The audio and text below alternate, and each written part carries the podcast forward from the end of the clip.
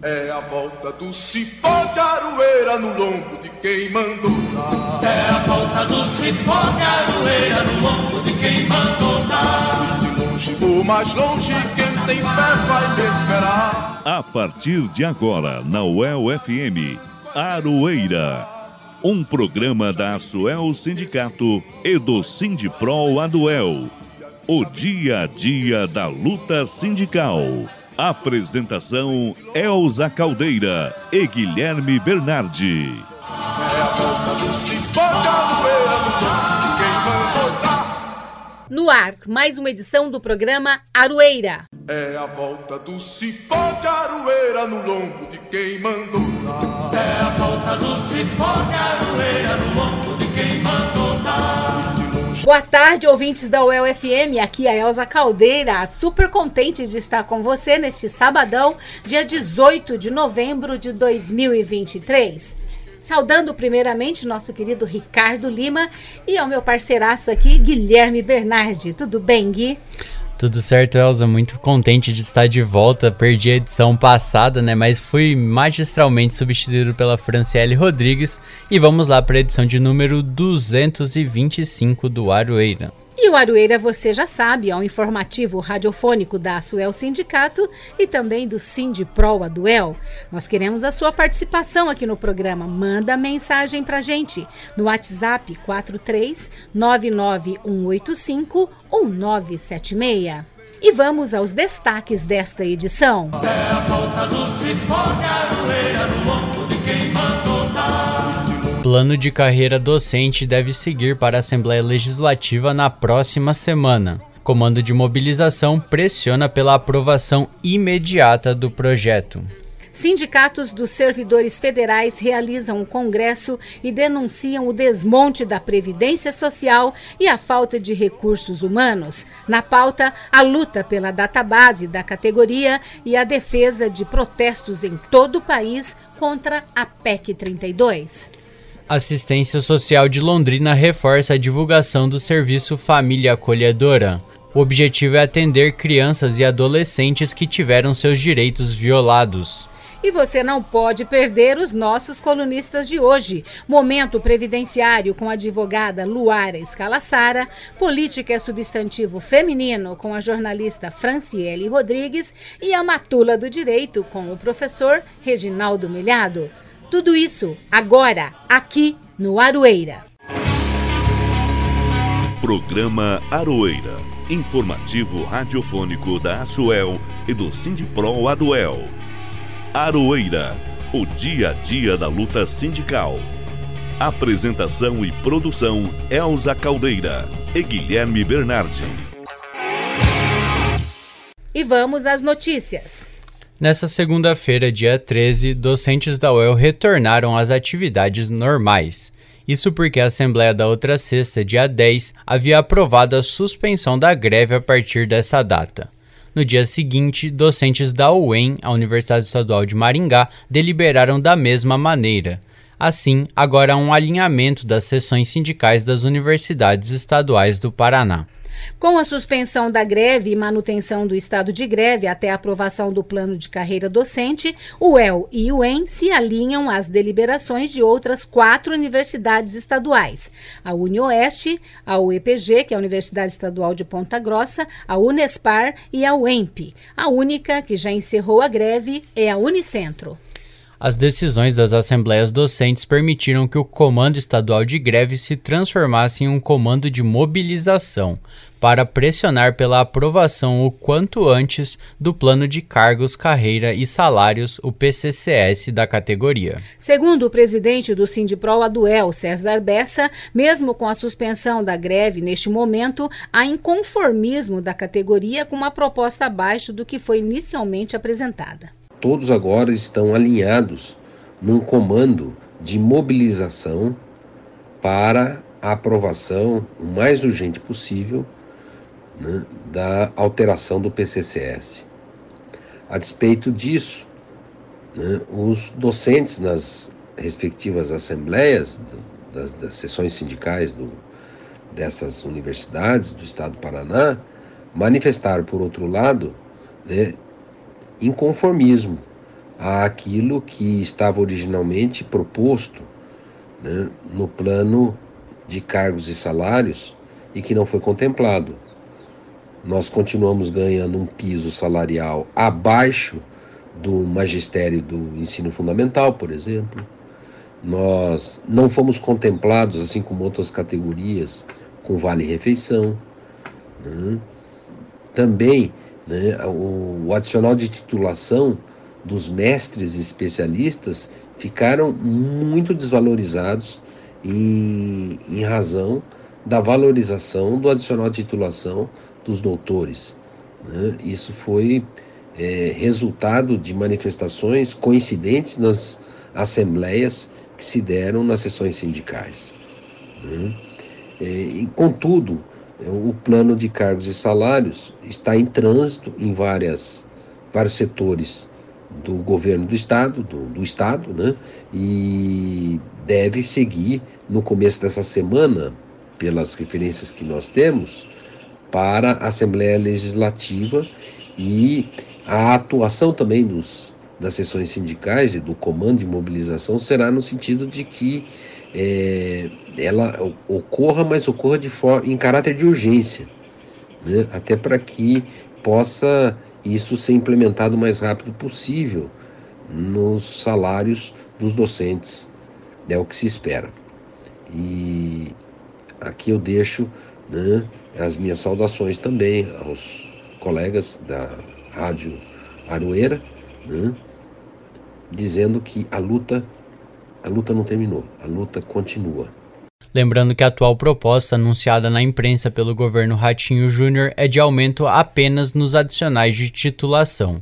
Doutores recebem 80% e, se o projeto for aprovado, passarão para 105%, mestres vão de 50% para 60% e especialistas de 25% para 30%. Mas os ganhos salariais são menores, 4% para especialistas, 6,67% para mestres e 13,89% para doutores. Seguiremos acompanhando aqui no Arueira a luta da categoria docente, porque, como disse o presidente do Sindipro Aduel, César Bessa, a luta continua.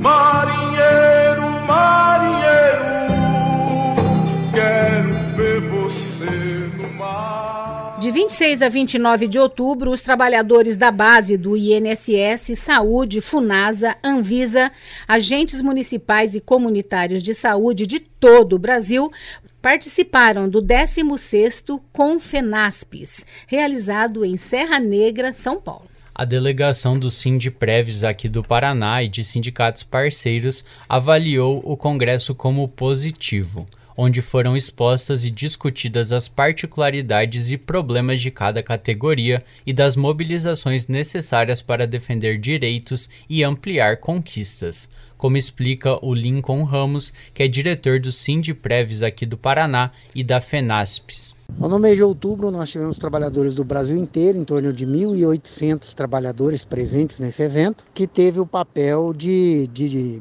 discutir a, a política nacional, discutir as propostas para as nossas pautas de reivindicações as pautas específicas de cada ministério, Ministério da Saúde, Ministério da Previdência, Ministério do Trabalho, Ação Social e etc. Né? E, óbvio, teve também o papel de eleger a nova diretoria da nossa federação, da FENASPES. Então foram quatro dias de debates, houveram vários é, convidados, debatedores, é, que fizeram é, a introdução aos principais debates, o debate de conjuntura, ao debate de plano de saúde, ao debate de plano de é, planejamento estratégico, enfim, né?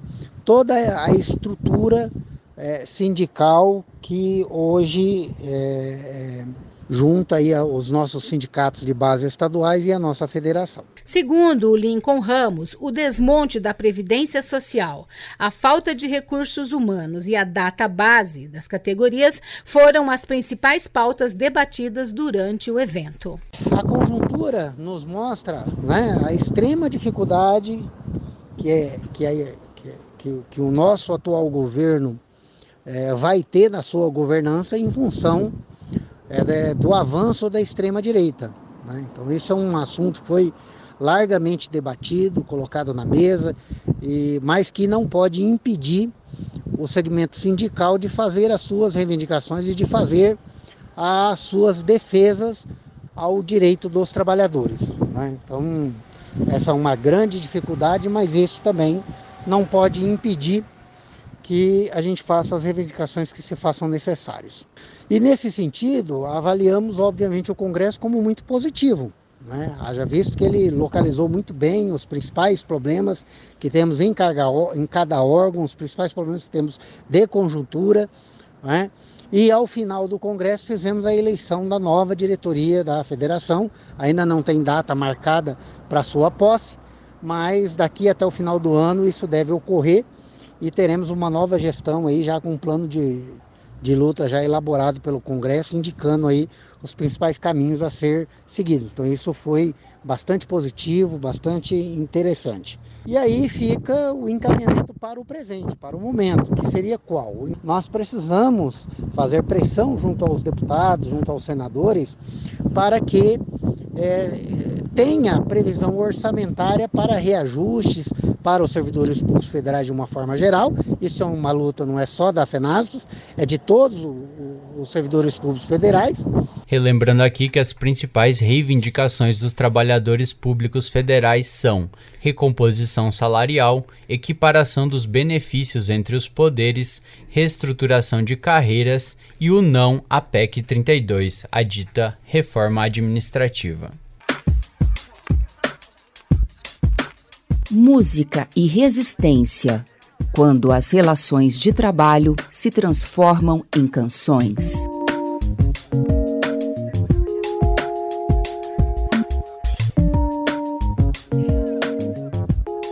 Nossa próxima matéria vai ser sobre o serviço de acolhimento em uma família acolhedora. Vocês sabiam que atualmente em Londrina cerca de 10% das crianças adolescentes acolhidos estão em famílias acolhedoras? Daqui a pouco nós vamos conversar com profissionais da assistência social aqui do município, né, que vão contar tudo sobre o que é ser uma família acolhedora. É isso, né, Gui? Exatamente, Elza. E foram justamente esses profissionais que nos indicaram a música para o quadro Música e Resistência de hoje. Uma canção composta pelo londrinense Tonho Costa, que fala sobre a importância do acolhimento. Por isso, agora nós vamos ouvir com Tonho Costa a música Pouca Hora.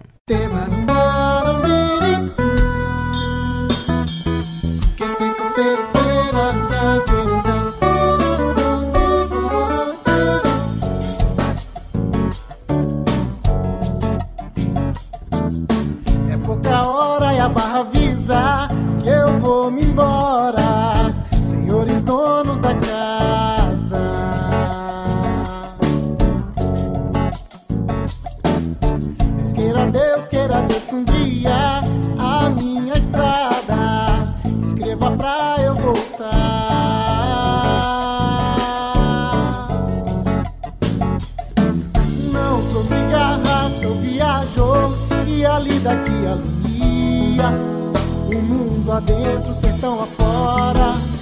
É meu canto, meu suor E sua casa foi tão sagrada e tão plena. E meu lar será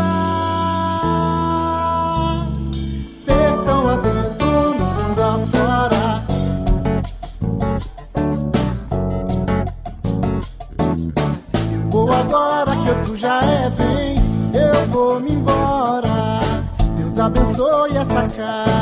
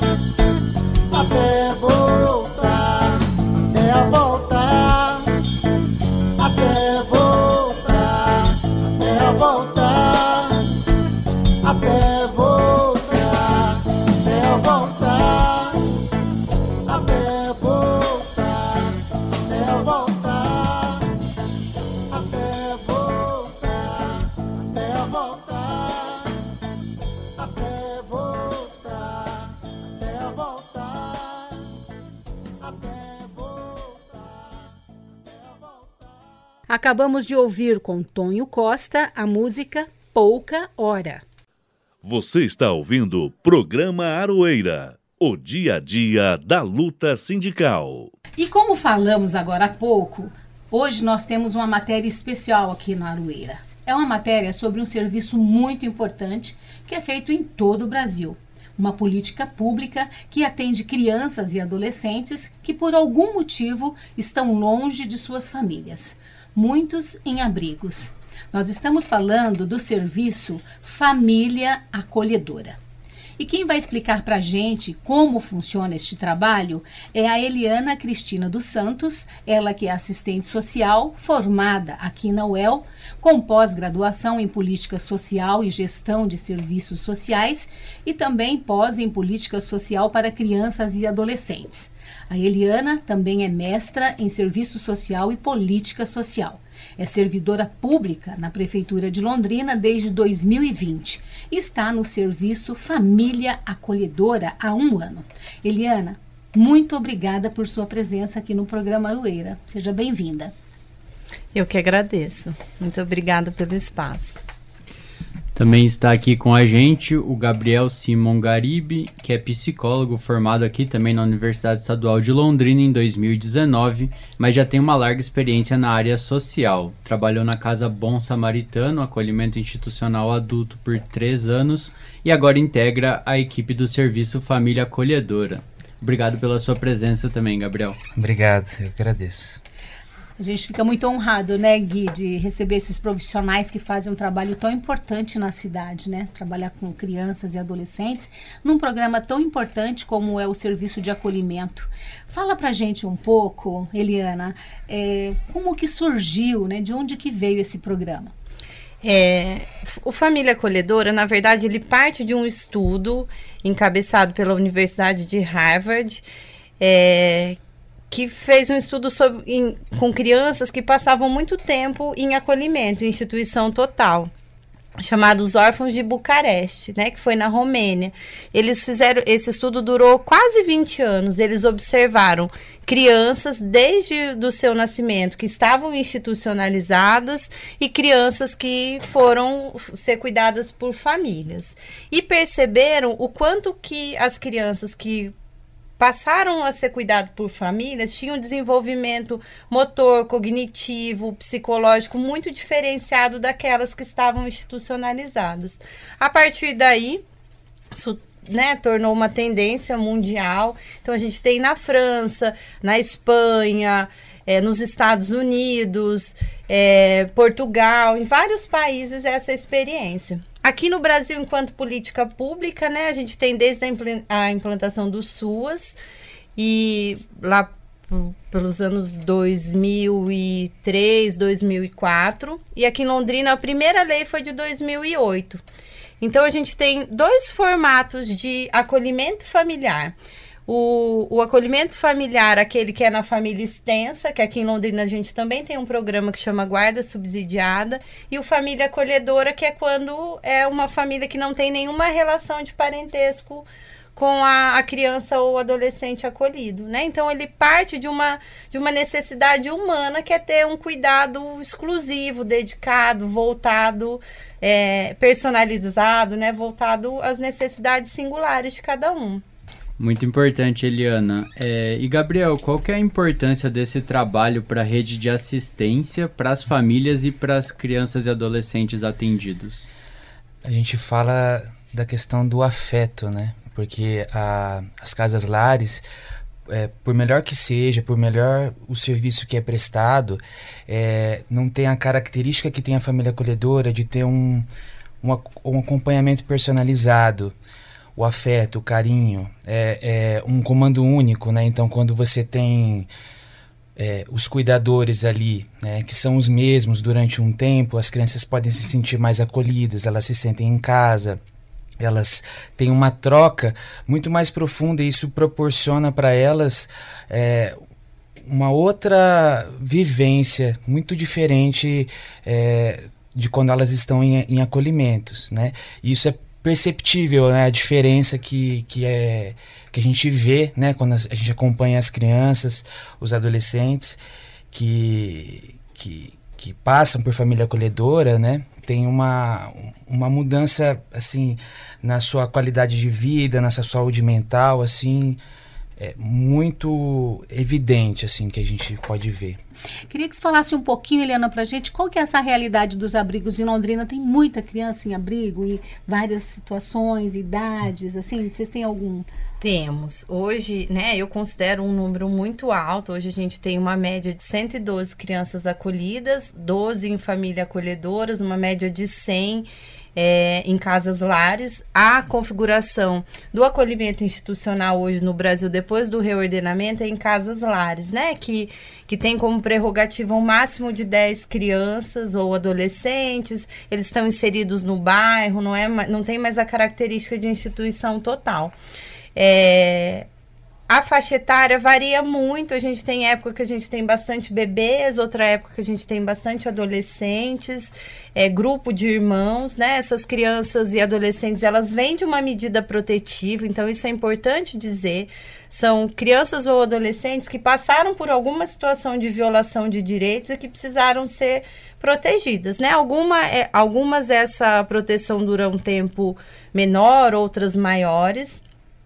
E a gente sempre fala né, que quando chega, por exemplo, uma demanda para família acolhedora, é como se aquela criança virasse a esquina da vida dela, que a partir de agora ela vai ser protegida, né? Então as pessoas às vezes têm essa ideia de que é uma demanda difícil, pesado, mas na verdade é o que a gente, o que as crianças e adolescentes precisam é de cuidado, de zelo, de alguém que olhe para ela, para que ela ressignifique todo o seu passado, né? Se ela veio com marcas de violência, de abandono, de negligência, que a gente construa agora marcas muito mais pronunciadas de amor, de proteção, de afeto, para que ela leve isso para a vida, né? E a gente percebe é, como o Gabriel falou, o quanto isso é importante, o quanto isso faz a diferença, tanto na vida dos bebezinhos quanto de adolescentes.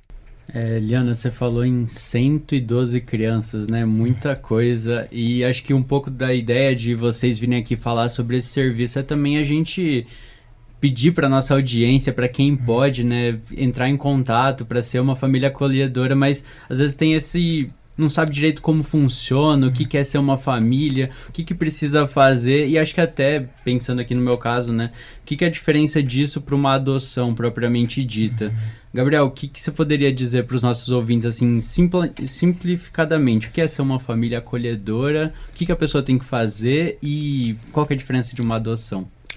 É, primeiramente, o Cadastro Nacional de Adoção, ele, ele compõe, você pode ou estar nele para fila de adoção ou enquanto família acolhedora. Você não pode fazer as duas coisas ao mesmo tempo. Então, quem decide ser família acolhedora, né, ele deve procurar o serviço né, do, do município em que, em que vive e, e se informar. E daí tem um processo de habilitação que a gente fala. É, quando a gente faz esse processo de habilitação, a gente tira todas as dúvidas, né? Desde as questões mais burocráticas de documentos até os meandros, né? As questões é, mais assim sutis do, do dia a dia, né? Do, da chegada de uma criança, de um adolescente, da saída também, né? Então, respondendo à sua pergunta, é, o que precisa ser para ser família acolhedora? Ter disponibilidade E, e é o que muito que a Eliana comentou também. Essa disponibilidade não é muito além do que muitas pessoas já fazem com, com filhos, é, com sobrinhos, com pessoas da família extensa, assim, de maneira geral. É, é dar carinho, afeto, é ter é, uma estrutura principalmente afetiva, né, de, de proteção e cuidado. E a diferença, basicamente, é que na família acolhedora, as crianças ou adolescentes, elas vão ficar temporariamente na, na, na, com a família, né? No período em que é, o processo está correndo judicialmente, é, até que ou ela volte para a família de origem, ou vá para a família extensa, que é tio, tia, avó, né, é, que tem relação consanguínea, ou essa criança ou adolescente é, vá para uma família substituta. Então, é, nesse período, a família acolhedora vai ser esse suporte. Posteriormente a isso, né, é, essa criança vai, vai para para um desses casos que eu comentei. No caso da adoção, é, uma, é um desejo ligado a, a paternidade, maternidade, né? O desejo de ser pai ou mãe e... e para poder... sempre. É, né? para sempre, exatamente. Eu penso que essa questão do apego, sinceramente, deve ser o maior desafio mesmo, né? Porque nós recebemos um vídeo, até mandei para o Gui, que mexe muito com a gente, né? Uma mãe acolhedora com um bebezinho, coisinha mais linda no colo. Fico imaginando como não se apegar? Né? Então, aí tem uma questão, tem que se apegar. Tem que se apegar. A criança tem um, um, um autor é, espanhol, o, o, Jesus Palacios, que ele fala que a criança que vai para a família acolhedora, ele precisa encontrar adultos que sejam loucamente apaixonados por ela e que demonstre esse apego, mas que é um, um apego saudável, né?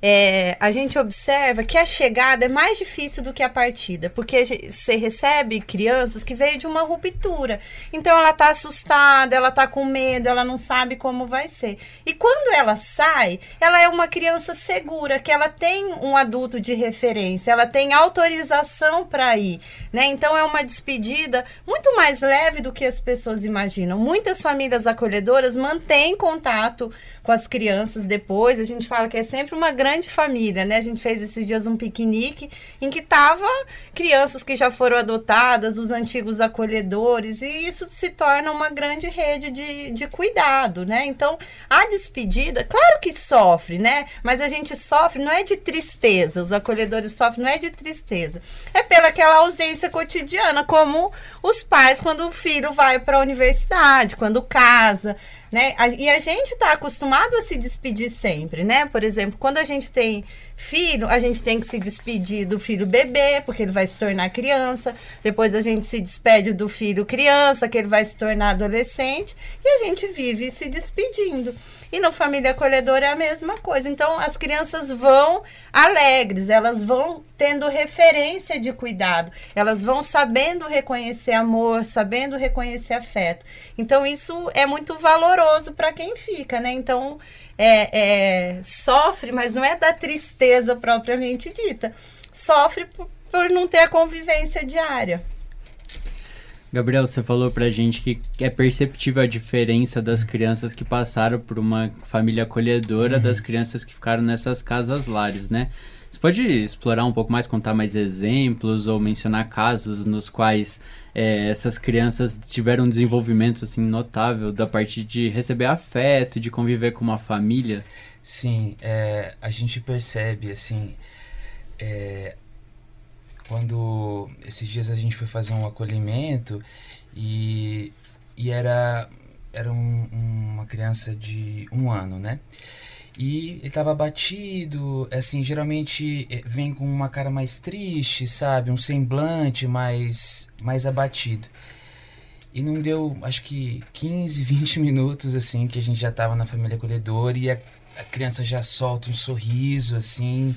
É, temos um caso, é, assim, temos inúmeros exemplos, né? Mas casos de, é, de, problemas de saúde graves, né? Por exemplo, de, de, de, um outro caso que da criança que ficou assim é, semanas internada, assim, né? Ela não saía do internamento. Quando vai para a família acolhedora, nunca mais foi internada, por exemplo. Né? A gente fez esse acolhimento, eu e o Gabriel, e na hora que a gente pegou essa criança, ela estava com crise respiratória é. séria. Ela era internada toda semana. Ela não tinha um ano, tinha 10 meses.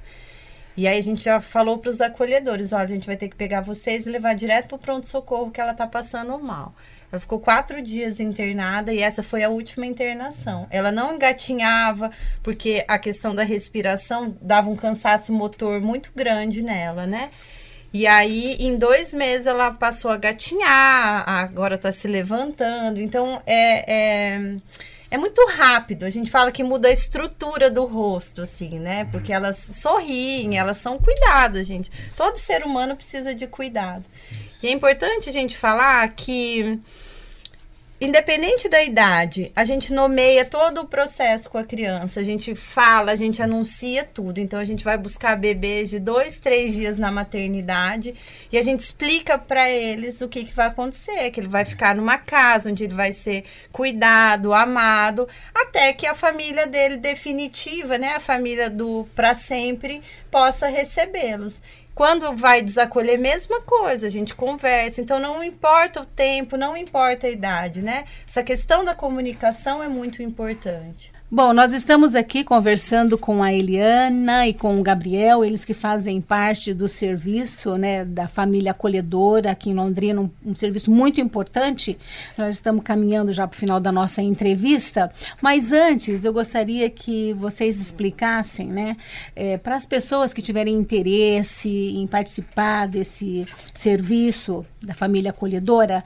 É, vocês fazem algum treinamento, uma capacitação? Porque precisa estar preparado para isso, né? É muito sério você atender essas crianças, não é verdade? A gente faz um, é, é, um processo de entrevistas é, com, a, com os acolhedores, com os filhos, então, desde os pequenininhos, todos, todas as pessoas que estão na casa são entrevistadas, porque a Liana fala bastante, né? É, acolher quem vem de fora não pode desacolher quem está dentro da casa. Então todos têm que se sentir acolhidos. Então a gente faz esse processo de entrevista, de visita e depois a gente faz uma capacitação em grupo com, com todas as famílias que, que estão nesse processo juntos. Num primeiro momento a gente faz um, é, uma capacitação no sentido de explicar de onde veio, né, como que é o serviço, o, os meandros disso tudo, né, e no segundo momento um processo mais vivencial para que essas famílias possam trocar, tirar as dúvidas, né, e aprofundar mais nessas questões todas. E aí num terceiro a gente faz um encontro com as famílias que já são acolhedoras, com as que pretendem. Acho que uma coisa que é bem importante frisar é que o fato de estar habilitado, é, a gente fala que é um combo. Eles acolhem a criança criança e a equipe junto, né? Porque a gente tá ali no cotidiano. E não é porque está habilitada que a família vai ter que acolher a qualquer tempo, né? Por exemplo, a gente define junto à família quais qual característica de criança é, se se adequa melhor à realidade daquela família, né? Então, desde a idade, sexo, a, a, série, características mesmo, porque a criança e a família acolhedora precisa dar um match, que a gente fala, precisa combinar para dar certo, né? Então a gente toma todos os cuidados possíveis. E o fato de estar habilitado não quer dizer que ela vai acolher a qualquer tempo. Então, por exemplo, surgiu a necessidade de uma criança compatível com uma família habilitada, a gente vai levar para ela as informações que a gente tem, vai dar um tempo para ela responder, pensar junto aos outros membros da família, e aí sim ela vai dizer se vai acolher ou não. Por exemplo, tem família que fala assim: olha, perto do fim do ano eu prefiro não acolher né? Ou eu prefiro de um tempo antes para eu pedir minhas férias. Tudo isso é respeitado, né? Então a gente faz um acordo, é, uma conversa muito próxima para que seja confortável para para todo mundo, né? É, e quando a família acolhe, que ela se torna família acolhedora, ela se torna guardiã daquela criança. Ela tem os mesmos direitos que os pais. Então, ela pode viajar, né? Ela pode, ela que vai fazer a matrícula na escola, a gente auxilia. Mas ela vai exercer a parentalidade, né? Isso é muito importante. Então precisa ser no momento que a família é, esteja prontas para isso, né? Bom, a gente teria, acho que poderia estender essa conversa aqui mais um tempo. Vocês também falam muito bem, colocam as questões de forma bastante delicada, né, e bem contextualizada, mas infelizmente a gente tem que ir encerrando aqui a entrevista. Queria desde já agradecer de novo vocês por terem vindo aqui. Acho que só uma coisa que faltou é aquele serviço, né? Aí o Gabriel mencionou que você tem que procurar o serviço aqui em Londrina, ou seja, o local aqui em Londrina. Qual é o local exatamente? Telefone de contato, endereço para as pessoas que tiverem interesse. A gente tem um WhatsApp, que é 99933366. É, a, a, nossa sede, ela fica na Raposo Tavares 828. Então, é, pode mandar mensagem pelo WhatsApp que a gente responde sempre na hora. A gente encaminha mais material. A gente estende esse período de, de esclarecer todas as dúvidas. Então, acho que só para finalizar mesmo, a gente não tem um prazo para encerrar a, o período de habilitação. Cada família tem seu tempo. E a gente também agradece muito o espaço. Quando quiser, a gente pode voltar e falar. Né, que é muito importante. A gente quer. Hoje a gente tem 14 famílias acolhedoras em Londrina. Só esse ano já passou 17 crianças por essas famílias. Tem uma família que acolhe um grupo de três. Né? Então, aproveitar, mandar um beijo, um abraço para as nossas famílias acolhedoras, que, se a gente for pensar, esse é o único serviço que ele precisa da tríade constitucional, né? Família, Estado e sociedade. Sem essa tríade, ele não funciona. Então, a gente precisa muito da colaboração da sociedade civil para que a gente tire as crianças do acolhimento institucional. Gostaria de agradecer, a Eliana falou tudo, e mais um pouco. E, e, e obrigado pela oportunidade. É, queria agradecer as famílias acolhedoras que, que, que dão esse suporte. A gente está disponível. Nós aqui queremos agradecer a presença da Eliana, a presença do Gabriel, trazendo informações tão importantes para a gente aqui e retomar aqui o telefone que a Eliana passou. Quem quiser mais informações sobre a família acolhedora, ligar 99993 3366. O endereço também do atendimento é Raposo Tavares, Rua Raposo Tavares, 828. Muito obrigado, parabéns pelo trabalho de vocês. Deus abençoe grandemente e obrigado por ter vindo ao Arueira hoje. Foi uma honra receber vocês. A honra é nossa. Honra Obrigada.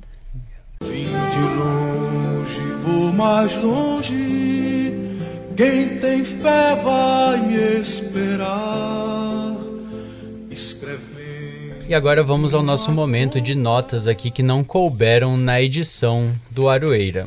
Em razão do Dia da Consciência Negra, que é na segunda-feira, dia 20, nesse sábado, hoje agora dia 18, está sendo realizado o evento Zumbi Vive, organizado pelo coletivo Ciranda da Paz, em parceria com o coletivo Dona Vilma e Amucumbi. O evento, na verdade, começa daqui a pouquinho, a uma hora da tarde, e será encerrado com uma sessão Quino Cidadão ao ar livre, gratuito para todas e todos. Os vários curtas-metragens produzidos pela Arte, que é uma associação de cinema aqui de Londrina, serão exibidos a partir das seis e meia da tarde. O endereço é a Rua Nossa Senhora do Carmo, número 41, Jardim Nossa Senhora da Paz, na pracinha da favela da Brataque. E para quem se interessa na temática, ainda tem muita coisa importante na programação especial pensada pelo Núcleo de Estudos Afro-Brasileiros da UEL e o NEAB para este mês de novembro, que é o mês da consciência negra. É só entrar no Instagram, arroba NEAB, 2022 e conferir a programação programação completa. E no próximo sábado, dia 25, será realizado o Bazar Solidário do Caminho, das 9 horas da manhã às 5 horas da tarde. Os organizadores estão solicitando que as pessoas doem roupas, calçados, móveis ou utensílios de decoração e de cozinha. Toda a renda será usada para ajudar três famílias que enfrentam muitas necessidades. As doações podem ser entregues no domingo, amanhã, né, das 10 horas da manhã ao meio-dia, e na terça-feira, das 9 horas da manhã às 4 horas da tarde, na rua Anita Garibaldi 170. E quem não tiver como levar, o pessoal com certeza dá um jeito de buscar. Só para complementar essa matéria, né, Gui, também pode ligar no nosso WhatsApp, que nós estamos ajudando esse pessoal, que é o 99185 1976. 99185 1976. E para finalizar as notas dessa edição, as reuniões do grupo Alanon, o Alcoólicos Anônimos, mudaram de local e agora estão sendo realizadas na esquina da rua Mato Grosso com a Avenida JK, todas as sextas a partir das sete e meia da noite. Os grupos familiares Alanon são uma associação de parentes e amigos de alcoólicos que compartilham sua experiência, força e esperança a fim de solucionar os problemas que todos eles têm em comum. Reforçando, né, pessoal, que as reuniões do Alanon agora ocorrem todas as sextas-feiras a partir das sete e meia da noite em novo local, esquina da rua Mato Grosso com a Avenida JK. Quem quiser saber mais sobre o trabalho do Alanon, entra no site a, al, né, traço anon.org.br. Você está ouvindo o programa Aroeira, o dia a dia da luta sindical. E agora chegou a hora de ouvir o nosso time de colunistas. Quem está trazendo mais uma edição da coluna Momento Previdenciário é a advogada Luara Escalassara.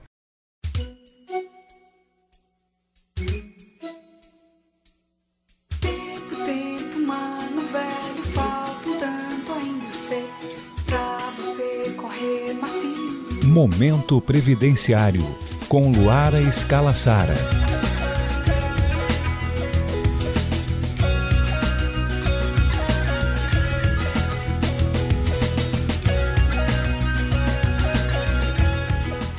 Boa tarde, trabalhador. Boa tarde, trabalhadora. Este é o seu momento previdenciário, no qual trazemos dicas sobre aposentadoria, pensões e auxílios para que você possa planejar o futuro hoje. Sou Luara Escalassara, advogada previdenciarista, e o tema de hoje é auxílio doença para gestante. Na última semana, eu recebi o seguinte questionamento. Abre aspas. Tô grávida de sete meses e sou hipertensa. Tive alguns episódios de problema de saúde e, por último, uma internação. É a minha primeira gestação. Ontem soube pela minha obstetra que estou com risco aumentado de preeclâmpsia e preciso ficar em repouso absoluto. Aqui, quem trabalha na operação cumpre a escala 4 por 1 e estamos com um período administrativo lotado de colegas que tiveram suas funções tiradas ou substituídas, sem ter ao menos espaço físico para todos. Minha médica quis me dar um laudo, mas pedi que esperasse eu me informar direitinho. Fiquei com medo desse afastamento já contar como licença maternidade. E, financeiramente falando, também não tenho um fundo de reserva para ficar sem receber nosso salário e esperar pelo INSS. Fecha aspas. Vejam, essa situação na atuação previdenciária é até comum, né? Muitas pessoas estão incapacitadas para o trabalho, precisam de afastamento mas relutam se afastar frente à demora do INSS para analisar os pedidos. E também, em alguns casos, relutam se afastar porque tiveram acesso a informações equivocadas. Bom, a gente sabe que a gravidez é um momento muito é, desejado, é um momento também muito delicado, porque exige da gestante mais cuidados do que o habitual, né? Há uma série de limitações mas quando a gestante enfrenta uma gravidez de risco, essa situação se torna ainda mais delicada. E isso se estende também para o ambiente de trabalho. Então, para casos como esse, o INSS ele disponibiliza dois benefícios que podem ser solicitados durante ou após a gravidez, depende da situação. São eles o auxílio doença e o salário maternidade. O auxílio doença, ele é o benefício que pode ser concedido quando há uma gravidez de risco, ou seja, como no caso dessa gestante, não é necessário antecipar a licença maternidade. O auxílio doença, ele também cobre esse risco à, à, à gravidez. Então, a, a gestante que precisar ser afastada temporariamente do trabalho para que fique em repouso, para que tome outros cuidados, ou esse trabalho oferece um risco, como é o caso né, dessa, dessa, dessa gestante que trabalhava em escala, com um trabalho estressante, em diversos horários, né, aumentando o risco da, da, da pré-eclâmpsia, então é necessário fazer esse afastamento e o INSS, então, ele concede esse benefício de auxílio doença. Já o salário maternidade, ele é o benefício que visa garantir à mulher um período de descanso remunerado após o nascimento ou adoção de um filho. Ela também pode ser requerida em alguns casos um pouco antes do nascimento, mas como regras, as mulheres optam por requerer depois do nascimento. Esse benefício, em regra, ele é pago por 120 dias. Em alguns casos, há a possibilidade de extensão do benefício, né? Como, por exemplo, no caso de prematuros, é, no caso da empresa ter convênio, no caso de acordo coletivo, prevê, né, com acordo ou convenção coletiva, prevê a prorrogação desse período, enfim. E é importante aqui salientar também que esse salário maternidade ele pode ser concedido também no caso de aborto não criminoso e no caso de natimorto, ou seja, quando o bebê morre antes ou durante o parto. É, algumas pessoas vão perguntar, né? Mas eu não estou contribuindo há mais de 12 meses. Posso requerer o benefício? Pode, tá? A gravidez de risco, ela garante a isenção da carência. Então, mesmo que não haja o cumprimento dos 12 meses de contribuição, é possível ainda assim, diante de uma gravidez que oferece risco, né, a gestante ou a criança, é possível sim requerer o auxílio doença. Se houver negativa do benefício, é, há três possibilidades: recorrer administrativamente, acionar o judiciário ou realizar novos, novos exames para fundamentar um novo pedido. E se o INSS estiver demorando muito para dar uma, um parecer sobre o pedido, aí é possível impetrar mandado de segurança para garantir uma resposta mais rápida do INSS, porque sim, em muitos casos há urgência. Bom, é importante, como é importante a informação, né? Espero que essa gestante se afaste agora do trabalho e possa cuidar de si e do seu bebê que está aí a caminho. É, se você tiver alguma dúvida sobre previdência, esse é o seu momento previdenciário. Você pode enviar sua dúvida para o programa Arueira da Rádio El e eu estou aqui e te encontro no nosso próximo momento previdenciário. Muito obrigada, Luara por essa importante coluna aqui no Aroeira. Agora vamos ouvir a coluna Política é Substantivo Feminino com a jornalista Franciele Rodrigues.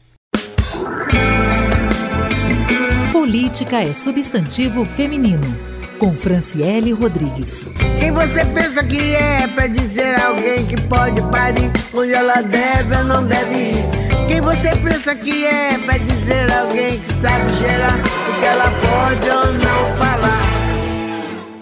Olá, ouvintes do programa Aroeira. É muito bom reencontrá-los. E na coluna Política Substantivo Feminino desta semana, eu proponho a reflexão de um tema doído, mais urgente e que precisa do envolvimento de todos nós. Falo do aumento dos crimes de feminicídio em todo o país. Na última segunda-feira, dia 13, o Fórum Brasileiro de Segurança Pública divulgou um novo levantamento que traça um panorama das múltiplas violências contra meninas e mulheres no país. Os dados abrangem o primeiro semestre de 2023 e demonstram que os casos de feminicídio aumentaram 2,6% quando comparados ao mesmo período de 2022. No total, 722 mulheres foram assassinadas de janeiro a junho deste ano, e os números vêm crescendo ano após ano. Entre o primeiro semestre de 2019 e o primeiro semestre de 2023, é possível verificarmos o crescimento de 14,4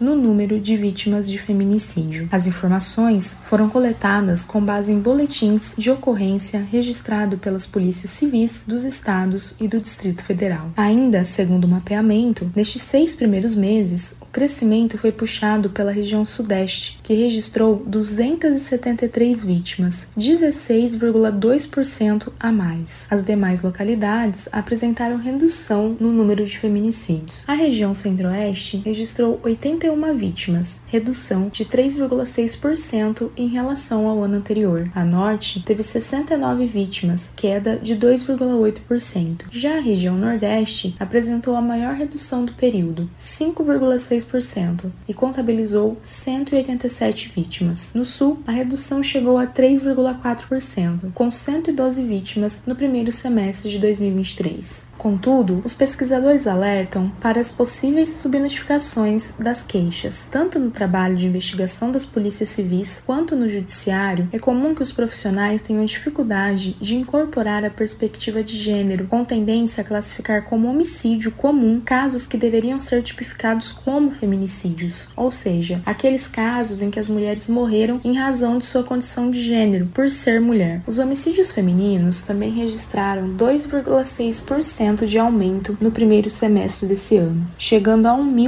1.902 mulheres assassinadas. Deste modo, os assassinatos motivados por razões de gênero, como as demais formas de crime contra a vida de mulheres, tiveram crescimento no país. Este resultado está na contramão da tendência nacional. Recentemente, o Monitor da Violência, publicação do portal G1 com o Fórum Brasileiro de Segurança Pública e o Núcleo de Estudos da Violência da Universidade de São Paulo, mostrou que os crimes contra a vida caíram 3 2,4% no primeiro semestre deste ano. Neste primeiro semestre de 2023, os crimes de feminicídio no Paraná cresceram 30% em comparação a 2022. Já foram 39 ocorrências face a 30 no mesmo período do ano passado. O índice coloca o território paranaense na liderança, com o maior número de casos na região sul. Diversos estudiosos pontuam que o aumento de todas as violências contra a mulher é decorrente de fatores como o desmonte de políticas públicas voltadas à prevenção e acolhimento e fortalecimento de grupos ultraconservadores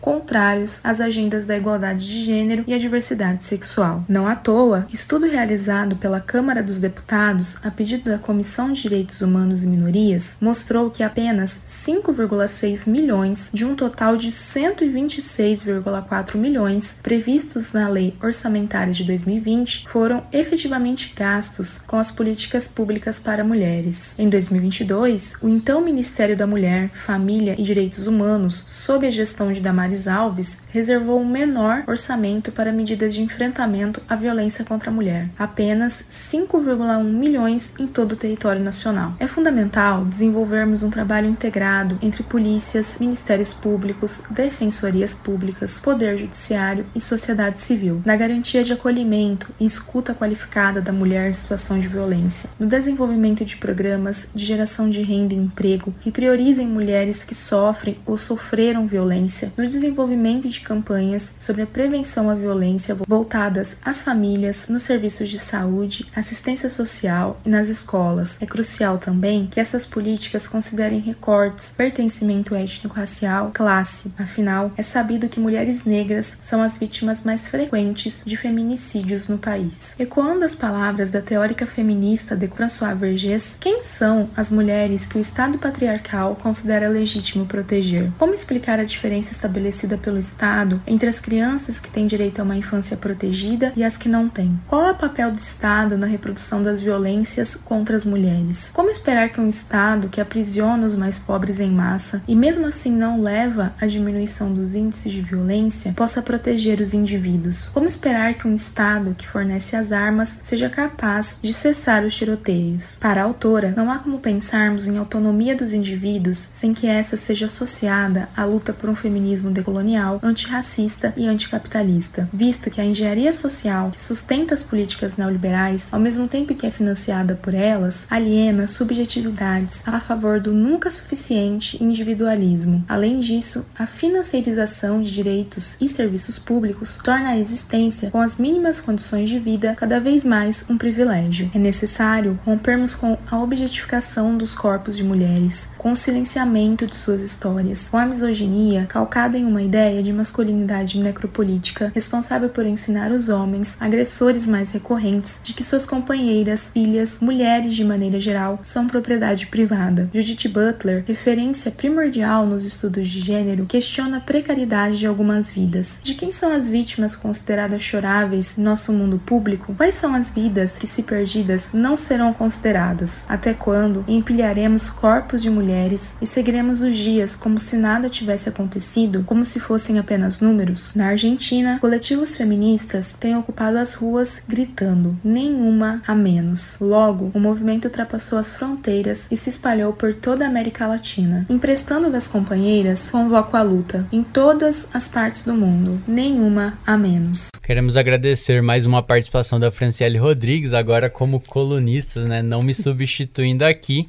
E para finalizar essa edição 225 do Aroeira, nós temos mais uma edição da coluna Matula do Direito com o professor Reginaldo Melhado.